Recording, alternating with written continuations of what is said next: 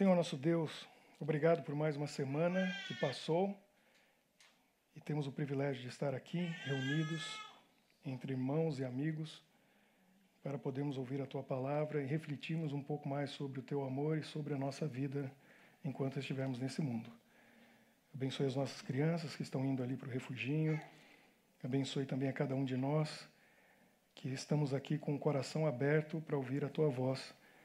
Também pedimos de maneira especial por aqueles que estão conectados online, assistindo agora, e muitos outros que irão ouvir o podcast, outros que vão assistir no YouTube, que mesmo em outro momento, em outro tempo, em outro lugar, que o teu espírito possa alcançá-los e que fale ao coração e à mente deles.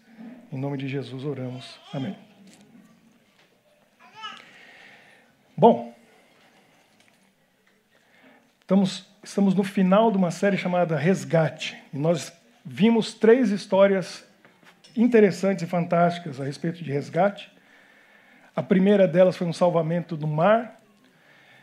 Ali era o melhor lugar para ficar, naquele barco, porque em volta só havia água salgada, mais nada, até que o resgate chegou. No segundo encontro, nesse mês, nós tivemos mudando a rota, a história de pessoas que deixaram tudo o que elas tinham para fazer, o compromisso delas, desviaram a rota, se atrasaram horas para chegar no destino, porque tinham uma vida para ser salva. E que realização essas pessoas tiveram por ter salvo aquela vida. Semana passada, perdendo para ganhar. Cadê o Pedro, jogador de xadrez? A gente já conversou um pouco sobre isso. Ele gosta de xadrez, tem que marcar esse jogo ter que estudar um pouco, porque senão vou passar muita vergonha. Mas perder para ganhar é uma realidade. Espiritualmente falando também. Tem muita coisa que a gente tem que perder, literalmente, cortar fora da nossa vida para poder ganhar algo muito maior, que é uma vida com Cristo neste mundo e a vida eterna. Teve alguém, eu fiquei tão feliz, teve alguém que falou comigo, que por causa do que ouviu semana passada, cortou uma coisa da vida. Né? Cortou, era ruim, fazia mal, prejudicava e a pessoa. Foi o maior presente que eu ganhei essa semana. O maior presente. Você me deu um presente. Eu te dei um presente? Não, o seu foi maior. Porque você disse para mim que tudo que a gente está fazendo aqui tem significado, tem razão, tem sentido. E Deus tirou da sua vida, cortou para você ganhar algo muito maior. E Jesus falou o quê? Lembra semana passada? Cem vezes mais nessa vida e a vida eterna. Então vale, vale a pena a gente se livrar de algumas coisas e cortar. Agora, hoje, é, é, é sempre assim, a gente deixa a sobremesa para o final, não é? O melhor está aqui, eu voltarei. Essa história, vou dizer para vocês, eu já vi documentários, filmes, já li livro, é, falando a respeito dessa história que, para mim, mexe muito comigo, me faz pensar. Toda semana é a mesma história, mas essa aqui, essa ganha de todas. Essa aqui ganha de todas. Você vai ver, Henrique, preste atenção. Essa aqui ganha de todas. Porque essa história eu, eu me coloquei no lugar daquelas pessoas. Se você se colocar, você vai, vai entender a profundidade e a seriedade disso. Que história é essa? Tem o livro e tem o filme. E esse foi o primeiro livro que eu li em inglês. Eu tinha ido para os Estados Unidos, muito novo, fui para aprender inglês. Eu percebi que aprender uma língua, todo mundo aqui eu acredito que é pelo menos bilíngue, né? Ou tenta ser bilíngue, pelo menos. E a língua tem quatro aspectos, né? É você ler, é você é, escrever, você falar e você ouvir. Tem os quatro. E tem gente que fica capenga, né? Fica com a língua meio assim. Porque entende tudo e não fala nada. Ou lê e não sabe escrever. E eu, o meu inglês eu quis desenvolver os quatro aspectos. Eu lembro que tinha umas meninas que estudavam na mesma, mesma faculdade onde eu estava estudando inglês, e elas ficavam assistindo novela o dia inteiro. Elas entendiam tudo. Abria a boca e não saía nada. Eu queria falar. Então, o que, o que, eu fazia? Eu voltei, né? O que, que eu fazia? Eu ficava conversando com os americanos, ao ponto de chegar no dormitório à noite e eu descobri que tinha um rapaz que ficava na recepção e eu descobri que ele ficava lá a noite inteira. Eu falei, é aqui que eu vou aprender inglês. Porque eu, durante o dia eu trabalhava, eu estudava, eu ia para academia, para piscina, fazer algumas coisas, mas quando eu chegava 10 da noite, não tinha ninguém lá. E ele, boring, né? Ele ficava lá sozinho, eu ficava até duas, três da manhã conversando com o rapaz. Era ali que eu aprendi inglês. Que o cara é mal paciente e tal. É, e lá no meu tempo era interessante, eu nunca vou esquecer o nome dele, Brandon. Aí eu cheguei para ele e falei assim, Brandon, Brandon Wash. Aí ele falou assim: Ah, você conhece o, no Brasil, Barrados no Baile? Eu falei: É o mesmo, né? Aí começamos a conversar, fizemos uma amizade, e é ali que eu aprendi meu inglês. Aí o primeiro livro que eu li em inglês foi esse livro, chamado Alive, Vivos. Livro assim, ó, desse tamanho. Depois que eu terminei de ler aquele livro, eu lia qualquer coisa. Porque o livro era enorme e eu queria tanto saber aquela história e os detalhes, e fui aprendendo as palavras, as frases, e fui, fui, fui. Porque essa história é de pirar. O que, que aconteceu? 1972, mês de outubro, o, um avião. Bom, eu tenho uns detalhes aqui, eu não posso esquecer. Vou colocar aqui para vocês verem que é sério o negócio. Olha só, tem a data: 12 de outubro, 1972. Um avião saiu do Uruguai em direção a Santiago, no Chile, levando um time de rugby. O filme foi feito em 93, ou seja, 21 anos depois, com Ethan Hawke. Mas tem vários documentários, e quem não viu essa história ainda, recomendo, vá ver, porque é fantástico. Esse foi o avião que ficou nos Andes. Sabe aquele momento que a vida vai mudar? E muda por causa de um erro. E dizem que desastre aéreo é uma, é uma junção de vários erros, várias coisas. Mas ali, eu não sei. Eu acho que foi mais um, um erro que o piloto cometeu. Esse avião, chamado Fairchild, foram produzidos 78 deles e quase 30 caíram. Era um avião muito bom. Olha, inclusive o depoimento deles dizia assim: se eu, se eu, soubesse que esse avião caía tanto, eu não tinha contratado, porque o time contratou e eles eram, é, deixa eu ver quantos, quantos eram todos: 45. 45 pessoas. Era o time de rugby do Uruguai. É, e eles, uma vez por ano, eles faziam um jogo com o pessoal do Chile, em Santiago. E ali estavam indo alguns familiares e algumas pessoas que pegaram a carona. Tinha o pessoal da tripulação, então era 45 pessoas. Qual que era o plano de voo do 571? Força Aérea Uruguaia, eles alugaram. Eles saíram de Montevidéu, no Uruguai, foram para Mendonça, na Argentina, porque os Andes não é para qualquer avião passar, e o avião deles não era grande coisa. Então eles pararam em Mendonça para reabastecer e se preparar para atravessar a grande altitude que são os Andes, as montanhas dos Andes. Só que é o seguinte, tem pontos mais altos e pontos mais baixos. E a travessia nos Andes teria que ser um pouco mais ao sul, onde as montanhas eram um pouquinho mais baixas. Depois de atravessar, eles passariam por uma cidade já no Chile, chamada Curicó, onde o piloto deveria virar para o norte e chegar em Santiago. E aí que aconteceu o problema. Só que olha, olha só o detalhe. Quando chegaram em Mendonça, na Argentina, quem é da América do Sul sabe a rivalidade futebolística que tem entre Chile, Argentina, Uruguai, Brasil. Tem essa coisa, né? E aí, no aeroporto de Mendoza, um, um dos, dos rapazes era um, era um pessoal que estava começando a faculdade. Alguns deles estavam no primeiro ano de medicina, segundo ano de medicina. Todo mundo estava no primeiro e segundo ano da faculdade. E, então eles tinham ali 19, 20 anos de idade, a maioria deles. Um deles, chamado Nando, Fernando, mas ele é chamado de Nando, ele foi numa lojinha e comprou dois sapatinhos de bebê. Porque a irmã dele tinha acabado de ter, irmã mais velha, casada, tinha um bebezinho. E ele queria levar de volta de presente para ela os sapatinhos para o bebê o sobrinho, primeiro sobrinho do Nando. No voo com ele estava indo uma outra irmã dele, um pouco mais nova, ela devia ter 17 anos e o Nando tinha 19, e a mãe dele. Estavam indo para passear lá no Chile enquanto o pessoal ia jogar.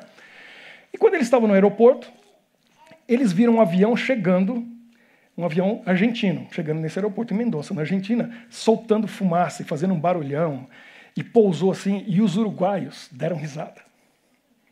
E falaram assim: Olha só esse avião argentino. Que lata velha! E começaram a zoar. Duas meninas argentinas estavam ali, olharam para os uruguaios e falaram assim: Esse avião que vocês estão vendo, esse argentino que vocês estão zoando, ele acabou de atravessar os Andes. O que é muito mais do que o avião de vocês vai fazer. Sabe aquela coisa que você diz e depois você fica pensando que profecia? Porque realmente o avião uruguaio não atravessou os Andes. Olha o que, que houve. Estava tudo normal, tudo tranquilo dentro do avião. Essa foi a última foto do momento feliz. E a vida de todo mundo mudou a partir desse momento. Essa é a última foto dentro do avião. O piloto decolou de Mendoza, foi para o sul, no local onde ele deveria atravessar os Andes, e ele achou, por algum motivo, porque também estamos falando de 72, não tinha GPS. Navegação era outra coisa. Lembra que eu falei nas, né, nos, outros, nos outros encontros que a gente teve aqui. E ele achou que tinha passado por Curicó. Aí, quando ele estava no auge dos Andes, olha lá, bem no ponto mais alto, ele vira para o norte e começa a descer, achando que está indo para Santiago. Mas não. E estava nublado, estava no meio das nuvens, e o pessoal lá dentro conversando, brincando e tal, e de repente alguém olhou pela janela, um rapaz olhou e falou para a mãe: é, a gente devia estar tá voando tão baixo assim? Porque ele não viu as montanhas lá embaixo, ele viu, ele viu as montanhas do lado. E quando o piloto se deu conta, ele colocou força total nos motores, tentou arremeter, mas tarde demais. O que, que aconteceu? Essa é uma cena de um documentário, a cena do filme, e ele viu as montanhas à frente quando saiu daquela, daquelas nuvens, e não deu tempo. O avião não tinha potência suficiente para arremeter, e ele se chocou com as montanhas. Uma asa e a cauda. Então o avião se partiu, a parte de trás foi arrancada, algumas pessoas foram lançadas fora, alguns ficaram presos na cadeira. Imagina o frio e naquela altitude. Que, que aconteceu? Depois ele acabou perdendo outra asa e a parte da fuselagem acabou descendo a montanha e foi escorregando. E muitos, deixa eu ver o número exato aqui, sobreviveram esse primeiro impacto. Apenas sete ficaram desaparecidos e cinco morreram. 33 sobreviveram. Só que sobreviveram uma situação terrível. Porque quando finalmente o avião parou lá embaixo, na neve, o piloto e copiloto, eles não iam sobreviver. O copiloto morreu, o piloto morreu no dia seguinte. Ele, eles saíram dali, alguns dos sobreviventes deram a volta, foram lá na frente, tiraram a neve da frente, viram que o piloto ainda estava vivo, mas os instrumentos tinham penetrado o corpo dele. E a única coisa que ele dizia era: Curicó, Curicó, nós passamos Curicó. Isso foi importante depois para descobrir o que aconteceu, porque ele achava que tinha passado, mas não tinha nem chegado a Curicó. O que ele não levou em conta, eles acreditam, é que o vento de proa era muito forte. Então o avião estava mais lento do que ele imaginava. E não tinha chegado ainda em Curicó. Então, quando ele começou a descer, na realidade, ele não tinha passado pelos Andes ainda. E aí uma coisa terrível já aconteceu ali, porque três rapazes abriram, conseguiram abrir a cabine, entraram e o piloto, já com os órgãos internos comprometidos, escorrendo sangue pela boca, olha para eles e diz assim: A minha mala, a minha mala. E aí eles: O que, que tem na sua mala? A minha mala, a minha mala. Ele dizia: O que, tem na, minha, na sua mala? E ele: A minha arma. Aí eles entenderam. Eles queriam que ele matassem ele, desse um tiro nele, para tirar ele daquela agonia. E aí eles falaram: não, não, a gente não pode ser parte disso. E deixaram ele morrer ali, do jeito que ele estava. No dia seguinte ele morreu. Naquela primeira noite, muitos morreram. Um frio tremendo. Eles não estavam preparados, não tinha roupa, não tinha cobertor. Algumas pessoas ficaram com as pernas esmagadas, porque as cadeiras foram todas arremessadas para frente. Então alguns ficaram ali, uns em cima dos outros. Alguns bateram a cabeça, desmaiaram. E o Nando mesmo foi um que bateu a cabeça e ele ficou em coma por alguns dias. E eu estou falando do Nando porque vocês vão entender como que ele é importante nessa história. E se não fosse ele ter voltado daquele coma, a gente, a gente talvez não teria uma história interessante para contar. Eles, eles acabaram se acostumando com o frio, alguns morreram na primeira noite, então, é, na verdade, no dia seguinte, eles, no dia 14 de outubro, eles já estavam só com 28 dos 33 porque cinco morreram naquela primeira noite. E agora eles estavam ali esperando o resgate. Conseguiram um radinho de pilha, improvisaram uma antena e eles conseguiram ouvir alguma coisa. E tocava música e de vez em quando falavam a respeito do avião que tinha desaparecido e eles estavam fazendo buscas. E alguns deles diziam assim: Ah, meu pai com certeza tá, tá, vai, vai gastar tudo que for preciso para encontrar a gente. Eles vão encontrar a gente. E o capitão do time, como líder do, do, grupo já tomou a frente e falou: olha, a gente precisa ser cuidadoso. Vamos ver o que a gente tem aqui para sobreviver. Eles viram que tinham algumas barras de chocolate e algumas garrafas de vinho que eram do piloto. Aí eles até deram risada e falaram: Isso explica né, por que a gente está aqui. De repente o piloto estava consumindo muito esses, essas garrafas de vinho aqui. Era o que tinha. Eles estavam no alto dos Andes. tudo frio, congelado, apesar de ser outubro né, e estar tá indo para o verão no hemisfério sul, aquela neve não vai embora, aquele frio não vai embora, mesmo no verão. Então eles tinham que racionar e ficaram pensando: bom, vamos comer. Era uma barrinha de chocolate, um pedacinho de chocolate para cada um, um, um copinho. Parecia que eles estavam tomando Santa Ceia, sabe? Aquele copinho bem pequenininho e tal. Mas aí, num dia, passou um avião, não muito grande, e alguém, eles viram. E o avião, quando estava passando, claro, foi aquela gritaria e todo mundo fazendo movimento assim. E o avião balançou as asas. E aí eles falaram: ah, eles viram a gente, eles viram a gente, ah, estamos salvos, estamos salvos. Só que o capitão do time não estava ali, ele estava dentro atendendo alguém, porque tinha muitos feridos. E o pessoal que era estudante de medicina, que estava no primeiro ano, eu lembro do Eliel, né, teu irmão, que fez três anos, não foi? Cinco? Ele fez cinco anos na Argentina. Pois é. Ele até me ajudou uma vez, sabe que uma vez eu tive um problema no dedo, ele falou: se quiser, eu pego um bisturi, abro, tiro isso daí. Interessante. Mas eles estavam no primeiro ano, segundo ano, não sabia nada, mas ali era médico. E tinha gente com o abdômen perfurado, a situação estava muito difícil, alguns quebraram a perna, e eles estavam lá cuidando dessas pessoas. E o capitão não estava ali. Quando eles viram aquilo, alguns imprudentes que não pensaram, foram lá pegar as garrafas de vinho, já derramaram tudo, já começaram a comemorar e começaram a beber tudo e comer todo o chocolate, porque falou assim: a gente está salvo. O resgate daqui a pouco vai aparecer aí, vão pegar a gente, porque a gente foi visto. Quando chegou no fim do dia, o capitão do time foi lá e ele ficou louco, começou a gritar. E ficou apavorado, falou: O que, que você está fazendo? Vocês, vocês, são malucos. Quem que fez isso? Ninguém falou, todo mundo ficou quietinho, né? Nessa hora não tem culpado. E aí ele falou: Vocês estão, estão brincando com a vida da gente. E aí ele falou: Não, mas a gente foi visto. Daqui a pouco o resgate veio e falou: Olha para onde a gente está. Estamos no alto das montanhas. Mesmo que eles tenham visto a gente e mande socorro, pode levar dias para chegar aqui.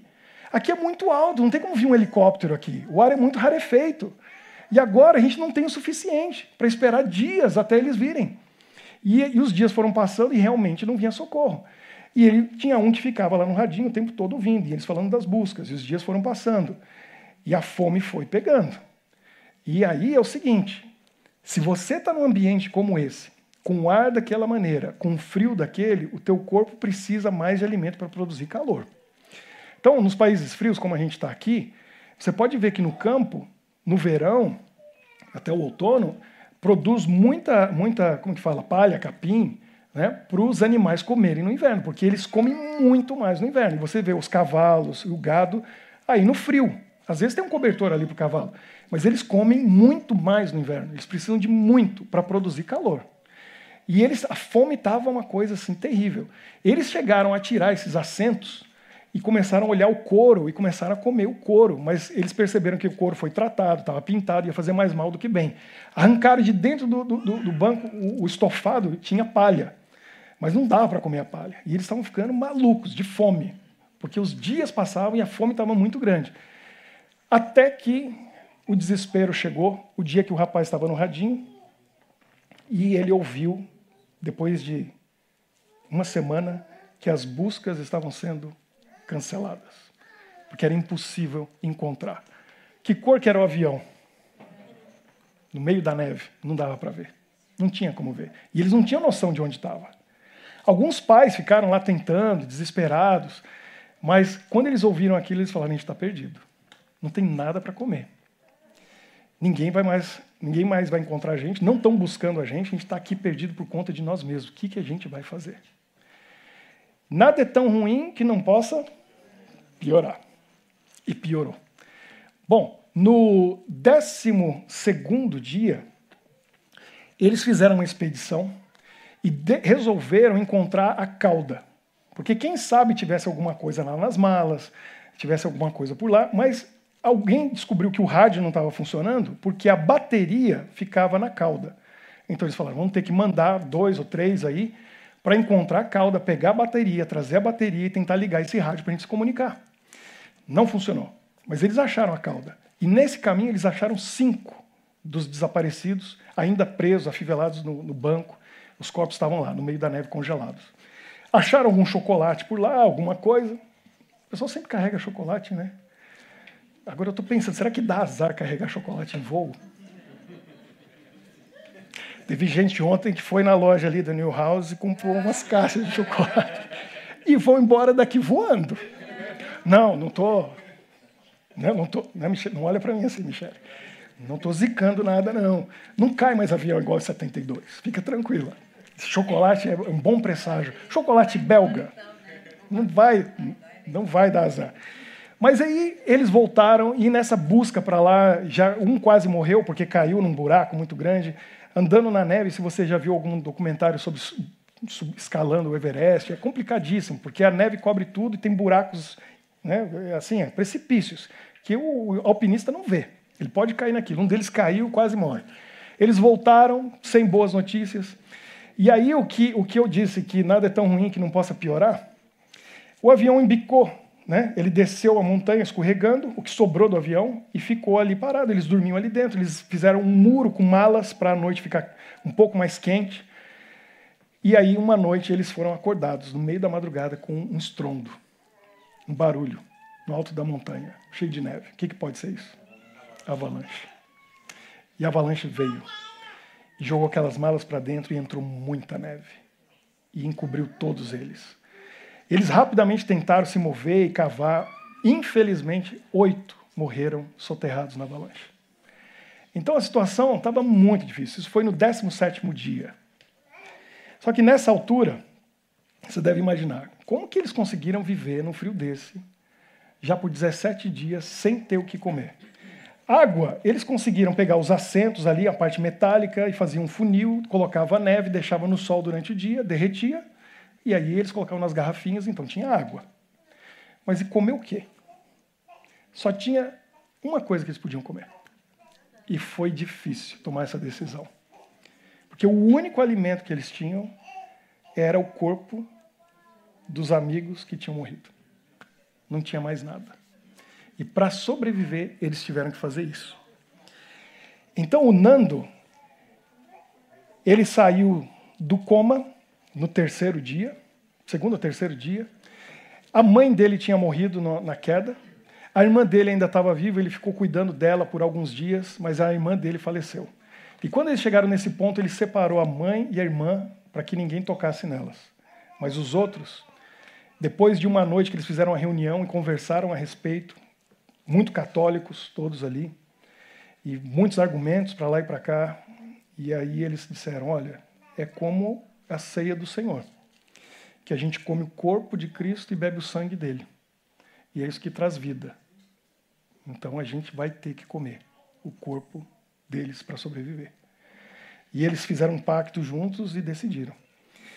E foi uma decisão muito difícil, mas eles foram e começaram a comer os músculos das pernas, e assim eles foram tirando partes dos músculos daqueles corpos, porque era a única fonte de alimento que eles tinham. E assim eles foram, por algumas semanas, alguns dias, semanas, e alguns que estavam feridos ali, uma situação muito difícil. É, foram morrendo, mais alguns. Mas eles ainda eram mais de 20 que sobreviveram. E eles foram se acostumando com o frio. Eles aguentavam agora aquele frio. E eles chegaram à conclusão que o único jeito de sair dali era se um deles se arriscasse a tentar atravessar as montanhas e chegar no Chile. Justamente o Nando, que era um dos mais altos, fortes, 19 anos de idade, estava bem. Ele falou: Eu vou atravessar essas montanhas. E eu acredito que quando eu subir no topo daquelas montanhas mais altas, eu vou ver os campos verdejantes do Chile. E eu vou buscar socorro. E eles falaram: Você é louco, não tem como, é impossível. A gente está no meio da Cordilheira dos Andes. Ele falou: Eu tenho que fazer isso. E aqui está uma cena do filme. O ator Ethan Hawke está ali à direita. Ele fez o papel do Nando, Nando Parado. E tinha o Roberto Canessa, que era um estudante de medicina, amigo dele, e ele falou: Nós vamos, nós dois, mais um, a gente faz um estoque aí de carne e a gente vai tentar atravessar essas montanhas. Mas ninguém concordava com o plano dele porque diziam: Você vai morrer, não tem como, é impossível. Ele falou: Mas é a única saída, é o único jeito. E ele ficou tentando convencer eles de que devia fazer isso. Eles tentaram uma vez, voltaram, porque o frio estava muito grande. Na noite, no momento que eles pararam ali, eles já não tinham mais a proteção da fuselagem do avião. Então o frio, o vento, a tempestade veio e os três ficaram juntinhos ali, ele, o Roberto Canessa e o outro amigo, que eles chamavam de Tintim, era Vizintim, o sobrenome dele, chamado de Tintim. Eles se abraçaram, os três, e conseguiram a noite inteira, não, claro que não conseguiram dormir, quase congelando, abraçados os três, quando eles viram o sol nascendo, e um deles falou assim: Eu estou morto. Ele achou que estava vendo a luz, né? No fim do túnel. E era o sol que estava nascendo. E eles conseguiram sobreviver aquela noite. Eles voltaram e falaram: Não vai dar. A gente tem que esperar chegar no auge do verão. Mas o, o Nando falou: Não, a gente vamos ter que se organizar melhor, a gente tem que se proteger melhor pegar essas. Aí eles começaram a fazer roupas com o, o, o estofado, a capa do, dos assentos do avião. Fizeram uma roupa mais reforçada, prepararam as rações, deram mais para eles, falaram: eu tenho que sair daqui, a gente tem que sair daqui. E isso já tinha passado dois meses nessa situação. Imagina você vivendo daquele jeito, sabendo que ninguém vai procurar você, ninguém vai encontrar você e a sua salvação depende só de você. E o Nando, o Roberto Canessa e o Tintim se organizaram de novo e eles disseram: a gente vai. E dessa vez ele falou: eu vou, custe o que custar. Eu vou atravessar as montanhas, nem que eu morra tentando, mas eu vou tentar. E nesse momento, um deles que estava muito desanimado, e é a depressão, imagina aquela situação. Se você não mantém um espírito com esperança, a pessoa morre na depressão. Porque aí ela não vai querer comer, ela não vai se aquecer o suficiente, ela não vai sobreviver. Mas para esse amigo que estava desanimado, ele fez uma promessa.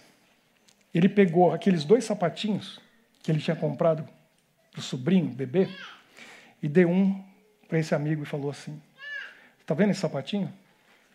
Você vai ficar com um e eu vou ficar com outro. O dia que a gente conseguir juntar esses dois é porque você está salvo. Você vai estar tá voltando para casa. Eu estou indo. E aí ele fez a promessa: Eu vou voltar. Eu voltarei. E ele saiu e foi. Foi o Nando, o Roberto Canessa e o Tintim, foram os três. E eles subiram até o topo de uma montanha e ele estava esperando, depois de três dias, ver as, os vales verdejantes do Chile no verão. E quando chegou lá, o Roberto desanimado e o Tintim desanimado, e ele falou: Corre aqui, você tem que ver, você tem que ver. E quando o Roberto conseguiu chegar lá e olhou, tudo que eles conseguiam ver era mais montanha e mais neve, a perder de vista. E o Roberto falou: não vai ter jeito, a gente vai morrer aqui. Ele falou: não, eu tenho esperança. A gente tem que atravessar a próxima. E depois, se tiver outra, a gente vai atravessar a próxima. Se tiver outra, a gente vai atravessar a próxima. Porque uma hora a gente vai chegar no Chile. O Tintim voltou, deu para eles a, a, ração dele e ele, eles continuaram.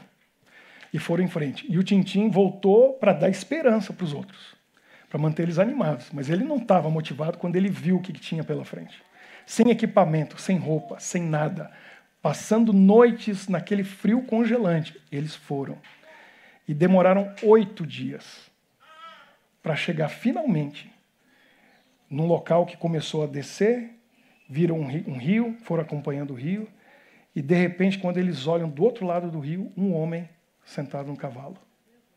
E eles gritando, gritando, gritando, e o homem olhou e não conseguia ouvir por causa do barulho do rio. E eles acharam uma pedra, eles tinham um papel, um lápis, e ele escreveu uma mensagem. E ele enrolou aquele papel naquela pedra e jogou do outro lado do rio. E o homem, quando abriu, ele não acreditou no que ele estava lendo. Não era possível.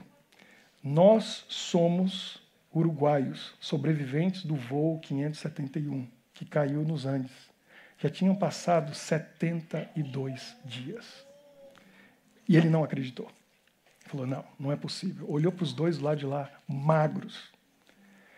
Finalmente, eles tiveram que esperar mais um dia, porque aquele homem foi buscar socorro e conseguiu conversar com eles e, e salvar aqueles dois, o Nando e o Roberto. No caminho, ele, o Roberto caía e o Nando que motivava, que praticamente arrastava o amigo, porque foi uma situação muito difícil. Finalmente, esse é o homem que eles encontraram do outro lado do rio. E aí está o Nando, que é o da esquerda, e o Roberto Canessa da direita. Encontraram socorro. E aí explicaram o caminho que eles fizeram.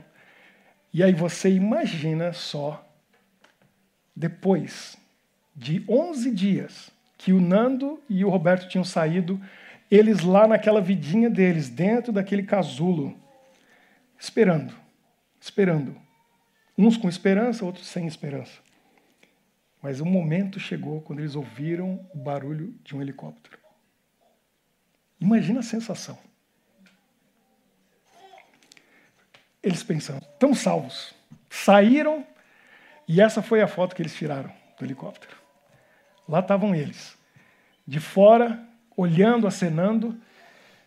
O helicóptero não conseguiu pousar, porque estava um vento muito forte. O ar rarefeito, ele estava perdendo totalmente o equilíbrio e acontecer outro desastre se tentasse, mas eles viram que eles, eles conseguiriam ser salvos.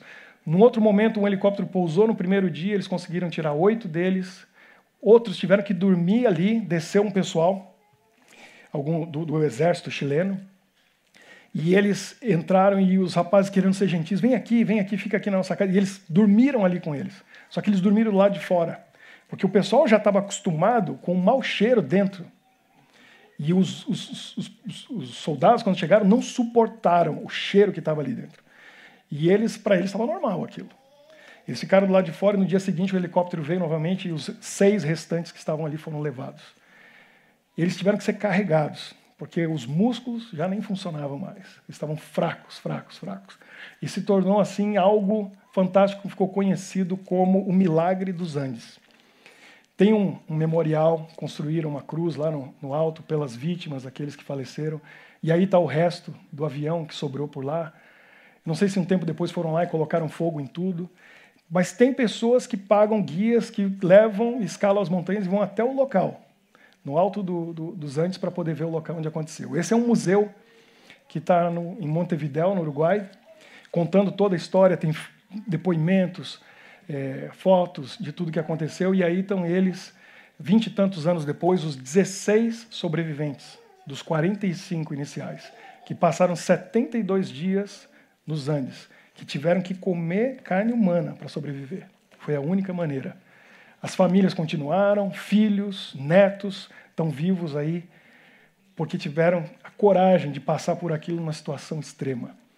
Esse é o herói da história.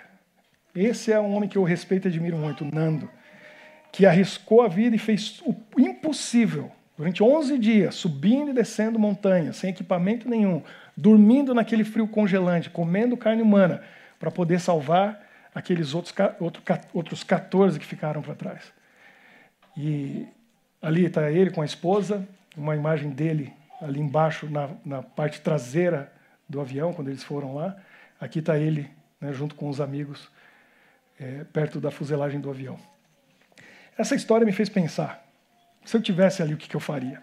O que, que você faria? Você comeria? Seria um canibal para sobreviver? Não tinha outra saída, não tinha outra opção. Mas aqui eu fico pensando em muitas coisas, muitas coisas. E eu fico pensando, acima de tudo, na promessa que Jesus fez, que foi como o Nando, que juntou aqueles sapatinhos. E lá de cima do helicóptero, ele mostrou o sapatinho para o amigo que estava lá embaixo. E lá embaixo o amigo levantou o outro sapatinho. É, a gente vai juntar. Chegou o dia da minha salvação. Eu vou para casa. Eu vou para casa. Tudo que eles conversavam naquelas últimas semanas ali, era lembrar daquilo que eles tinham na à mesa todo dia em casa e que eles não davam valor. Pão, uma macarronada. E eles sonhavam com o dia de poder voltar para casa para comer comida de verdade. Era o que eles queriam e agora eles podiam, porque o Nando salvou eles. O que, que Jesus falou? Na casa de meu pai há muitos aposentos. Se não fosse assim, eu teria dito a vocês: vou preparar lugar para vocês, e quando eu for e preparar lugar, o que, que ele falou? Voltarei. Como o Nando falou, voltarei e os levarei para mim para que vocês estejam onde eu estiver. João 14, 2 e 3. A gente está num mundo que a gente se acostumou. E a gente está aqui achando que o que a gente come é comida, vivendo num, num mundo frio, que não tem o calor do amor de Deus. E a gente se acostumou com isso e acha que isso aqui é vida. E Jesus falou: Eu vou voltar, e ele vai voltar. E ele vai nos buscar. Não tem dúvida dessa parte. Enquanto a gente está aqui, da mesma situação deles lá isolados, porque é isso que a gente está em relação ao universo, isolado nesse planetinha de pecado. O que, que eles estavam fazendo enquanto esperavam? O Nando e o Roberto saíram, o que, que eles ficaram fazendo? Ficaram cuidando uns dos outros. É o que eles podiam fazer e é o que eles tinham de fazer. Ter certeza de que quando eles voltarem, pelo menos esses que estão aqui vão estar vivos para poder voltar para casa. E o que eles faziam ali era isso, era cuidar daqueles que estavam feridos, eram motivar aqueles que estavam ali. Da mesma forma, a gente hoje. A gente está aqui nessa igreja, a gente faz parte dessa comunidade. Enquanto Jesus não vem, não adianta ficar de braço cruzado reclamando. Não adianta olhar para fora e falar que frio, que situação que a gente está. A gente tem que ajudar uns aos outros, tem que apoiar uns aos outros. A gente tem que ter certeza de que quando ele vier, todo mundo aqui vai estar pronto, todo mundo vai estar preparado para poder voltar para casa. Porque esse mundo não é nossa casa. A gente está até acostumado a comer isso que a gente chama de comida, mas não é. Se alimentando espiritualmente, emocionalmente, de coisas que nunca deviam entrar no nosso corpo, na nossa mente. A gente se acostumou com esse mundo de pecado. Mas eu fico pensando que esse voltarei que Jesus falou, não é só esse voltarei que ele falou para nós. Eu fico pensando no outro lado da história. Um lado da história que a gente não para para pensar. Ninguém pensa. Em pensar que Jesus estava lá. Ele estava lá, no lugar perfeito, com um trono, reinando o universo. E um dia ele olha para os anjos para o pai, para todo mundo e fala: Eu vou lá. E eles disseram para ele: Tem certeza? Com aquele pessoal lá, pecador, olha como eles são violentos. Olha a vida que eles levam. Você vai lá e vai como um deles. Você não vai em glória, como o rei do universo. Você vai se tornar um bebê, uma criança, um adolescente, um homem, para viver no meio deles, como eles. É muito arriscado. Era ou não era arriscado? Era um risco enorme. E se ele perdesse aquela batalha? Ele não ia voltar. Mas ele falou, lá em cima, eu vou, eu vou vencer, eu voltarei. E ele veio e venceu. E voltou, por amor a nós, para salvar esse planeta. E eu fico imaginando o momento que ele chegou de volta lá. Porque eles estavam lá aflitos. Se você lê o livro Desejado de Todas as Nações, no capítulo chamado O Getsemane, você vai entender. Alguns aqui foram lá, né, no Jardim do Getsemane, pertinho ali, no, no pé do, do, Monte das Oliveiras, frente, de frente para Jerusalém. Jesus ali, transpirando gotas de sangue, em agonia. E lá naquele capítulo, quem diz quem mais estava ali? Ele não estava sozinho, e não estava só com os discípulos, porque Pedro, Tiago e João estavam um pouquinho ali perto dele, a distância, e os demais discípulos estavam mais longe, mas ali estava repleto de demônios. E o próprio, próprio Satanás estava ali, colocando toda aquela pressão sobre ele. Mas também estavam ali os anjos de Deus. Estavam loucos para fazer alguma coisa por ele, o rei dele estava ali, o criador dele estava ali, e os anjos queriam servi-lo, ajudá-lo. Não podiam, só podiam observar. E lá nesse livro, nesse capítulo, diz assim: se nós pudéssemos ver aquela cena com os olhos dos anjos, nós entenderíamos como o pecado é tão mal aos olhos de Deus.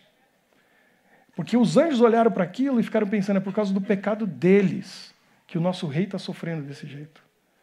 É por causa do pecado deles, da vida que eles levam, que ele está sofrendo dessa maneira. Porque ele está ele tá passando por tudo isso. E eles, quantos? Desprezam, desprezam tudo isso que Jesus fez. E na nossa vida, quando a gente continua com os mesmos pecados e mesmos erros, aí o que a gente está fazendo é isso, a gente está desprezando aquilo, tudo que Jesus fez. E Jesus passou por tudo aquilo. E aí ele foi recebido de volta. E foi com festa, com glória lá no céu, para sentar de novo no trono e todo mundo olhou para ele e ele falou: Eu não disse que eu voltava? Eu voltei. E eu voltei e comigo eu vou trazer uma multidão. Porque daqui a pouco eu volto lá para trazer eles para morar aqui com a gente por mil anos. O convite está aberto para todos nós, para a gente ir junto com ele quando ele vier, morar lá com ele. E ele vai vir.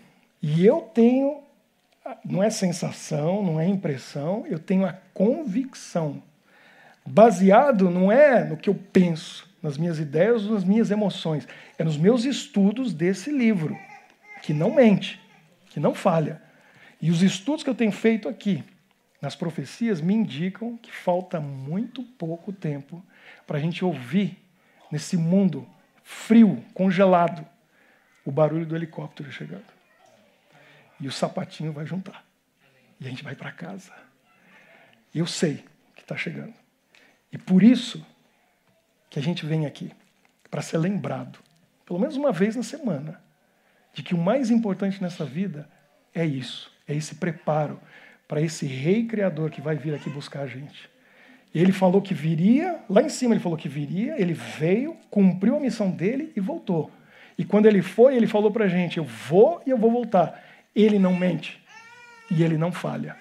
Se ele falou que vai voltar, ele vai voltar. Quer a gente queira ou não, estando preparado ou não. Agora, vamos estar pronto. Vamos nos preparar para ele chegar e encontrar uma multidão e nós fazendo parte dessa multidão para ir com ele para lá. Viver para sempre. No lugar onde essas histórias vão ser só histórias de um passado muito distante. Porque isso nunca mais vai acontecer. Não vai ter mais morte, dor, sofrimento, tristeza, fome. Não vai ter mais. Isso, essas palavras a gente vai deixar de usar. Porque no nosso cotidiano, nosso dia a dia, elas não vão ter nem mais sentido. Morte, dor, tristeza, lágrima, sofrimento, isso é uma, uma lenda, é um conto, uma coisa que aconteceu milhões de anos atrás, que a gente vagamente lembra, ou talvez nem lembre mais. Eu sonho com esse dia. Quando a gente olhar para esse sofrimento todo aqui e falar, nem lembro mais, porque eu já vivi tanta coisa boa aqui, nesses milênios com Jesus, que isso aí é só uma história num livro para ser esquecido. Deus abençoe você, que tomou a decisão de estar aqui hoje, de pensar e refletir nisso tudo e fazer disso a prioridade na sua vida. Então hoje, mais uma vez, eu quero orar. E eu convido quem quer vir aqui para orar comigo, dizendo assim: Eu sei que esse mundo, por mais encantador que pareça às vezes, e aí você se prepare para uma série que vai vir aí para frente chamada Doce Ilusão. E aí eu vou falar para você das ilusões que esse mundo tem e que ficam realmente enganando a gente, tirando a gente do foco, que é isso tudo que a gente conversou hoje. A gente pode, não pode deixar a ilusão levar a gente. Então, se você tem, tem isso claro na sua mente, eu não quero a ilusão desse mundo, eu quero a realidade, que é Jesus, então vem aqui para a gente orar. Cadê o Gabriel? Que o Gabriel sempre é o primeiro. Então vem aqui, Gabriel. Vem orar comigo. Porque a gente vai pedir para Jesus, eu quero estar tá pronto. E enquanto o Senhor não chega para me levar para casa, eu quero cuidar daqueles que estão ao meu redor. Eu quero ajudar as pessoas que precisam de mim.